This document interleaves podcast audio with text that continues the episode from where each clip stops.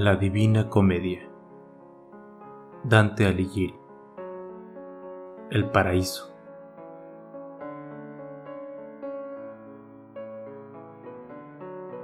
Canto décimo tercero.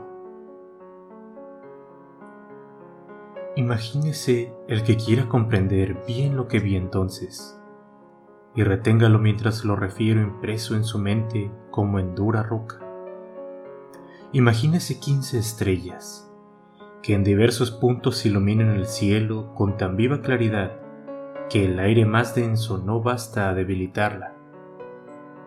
Y el carro que gira día y noche en el anchuroso espacio del cielo, de modo que su timón da la vuelta sin ocultarse, imagínese la base de aquel cuerno, que sale de la extremidad del eje alrededor del cual se mueve la primera esfera formando por sí todas estas estrellas dos constelaciones, como la de la hija de Minos cuando sintió el glacial frío de la muerte, y que cada una de estas confunde sus rayos de luz con los de la otra, girando ambas de manera que ésta va hacia adelante y hacia atrás aquella, y se tendrá una como sombra de lo que verdaderamente era tal constelación, y el doble oscilar con que se movía alrededor del punto doble donde yo estaba, pues excedía tanto al que estamos acostumbrados a ver aquí, cuanto el movimiento del cielo que aventaja a los demás en velocidad, comparado con el de la corriente de Chiana.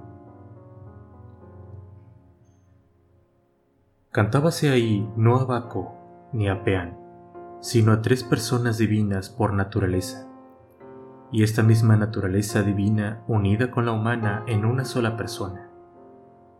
Terminado que hubieron su canto y su evolución, fijaron la atención en nosotros aquellas santas antorchas, felicitándose de pasar a otro cuidado, y rompiendo el unánime silencio que reinaba entre ellas la que había referido la admirable vida del pobre de Dios, dijo así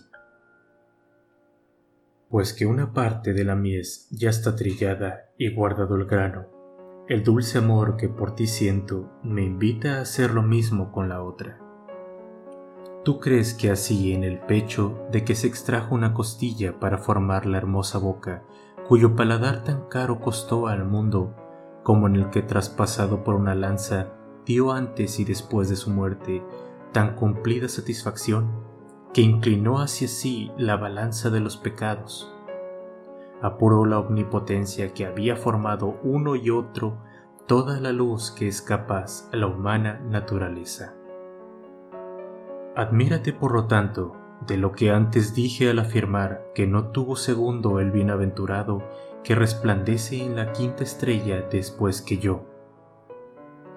Pues abre los ojos a los que voy a responderte y verás que tu creencia y mi explicación dan en la verdad como en el centro cae en medio del círculo. Lo incorruptible y lo corruptible no son más que destellos de aquella idea que produce Dios por efecto de su amor. Porque la viva luz que procede de la eterna llama, que se identifica con ella y con el amor que completa su Trinidad, concentra por mero efecto sus rayos como en otros tantos espejos, en nueve esferas, pero permaneciendo ella una en sí misma.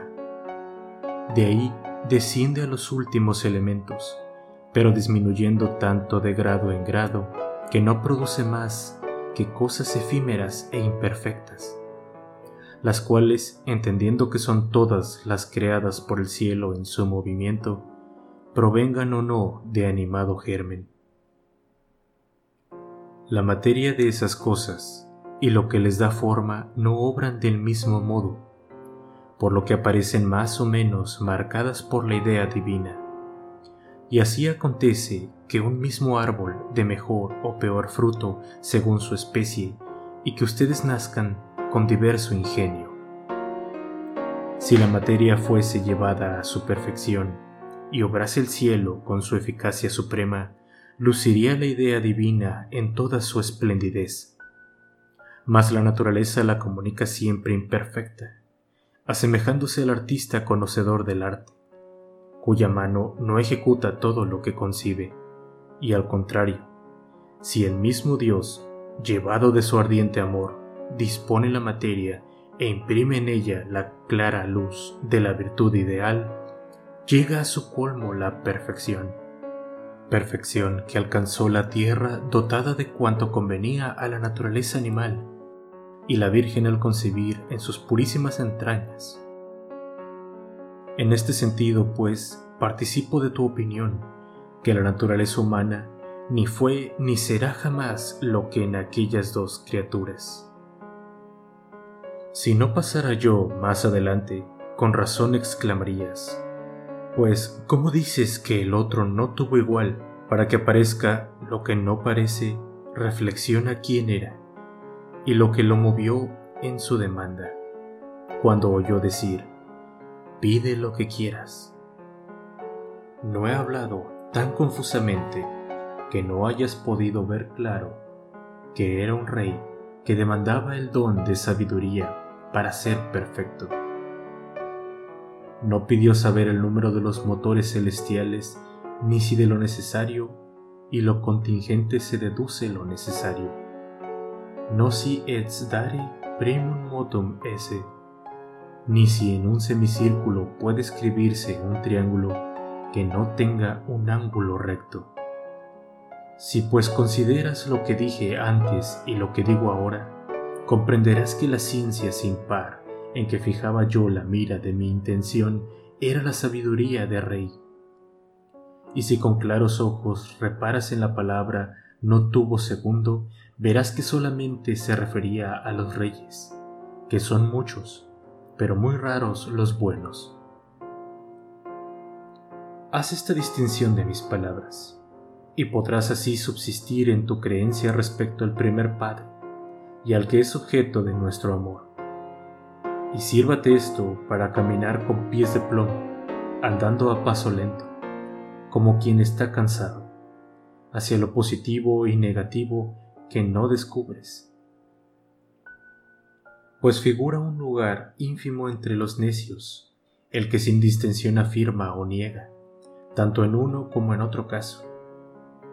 Por esto acontece que con frecuencia los juicios precipitados se inclinan a falsa parte y la pasión ofusca el entendimiento. Algo más que en balde hace el viaje porque vuelve más ignorante que cuando partió el que va en busca de la verdad y carece de arte, de lo cual ofrecen al mundo evidentes pruebas Parménides, Meliso, Priso y otros muchos que andaban sin saber por dónde y lo mismo hicieron Sabelio y Arrio, y los insensatos que fueron como instrumentos destructores para las escrituras, truncándolas y desfigurando sus conceptos. No sean los hombres demasiado sueltos en juzgar, como el que calcula el grano en el campo antes de que madure, que yo he visto durante todo el invierno mostrarse el rosal punzante y salvaje, y después brotar las rosas sobre su cima y he visto también la nave surcar segura y veloz el mar en toda su travesía y perecer al cabo al arribar al puerto. Ni crean Mona Berta y Ser Martín al ver robar a uno y a otro llevar ofrendas, que Dios ha de juzgarlos de propio modo, porque el uno puede levantarse y caer el otro.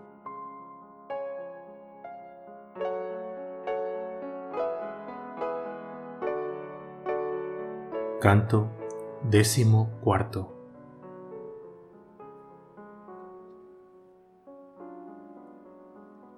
Muévase el agua en un vaso circular del centro a la orilla o desde la orilla al centro, según es impulsada interior o exteriormente. El mismo efecto hizo de pronto en mi reflexión lo que acabo de decir, luego que dejó de hablar la gloriosa alma de Tomás por la semejanza que había entre su voz y la de Beatriz, la cual se expresó después de él en los siguientes términos. Ah, menester este, aunque no se los diga de palabra, ni aun con el pensamiento, penetrar en el fondo de otra verdad. Díganle si la luz que anima su sustancia se perpetuará con ustedes tal como es ahora. Y si se perpetúa, díganle también de qué suerte, después de que vuelvan a hacerse visibles, no ofenderá a sus ojos su resplandor.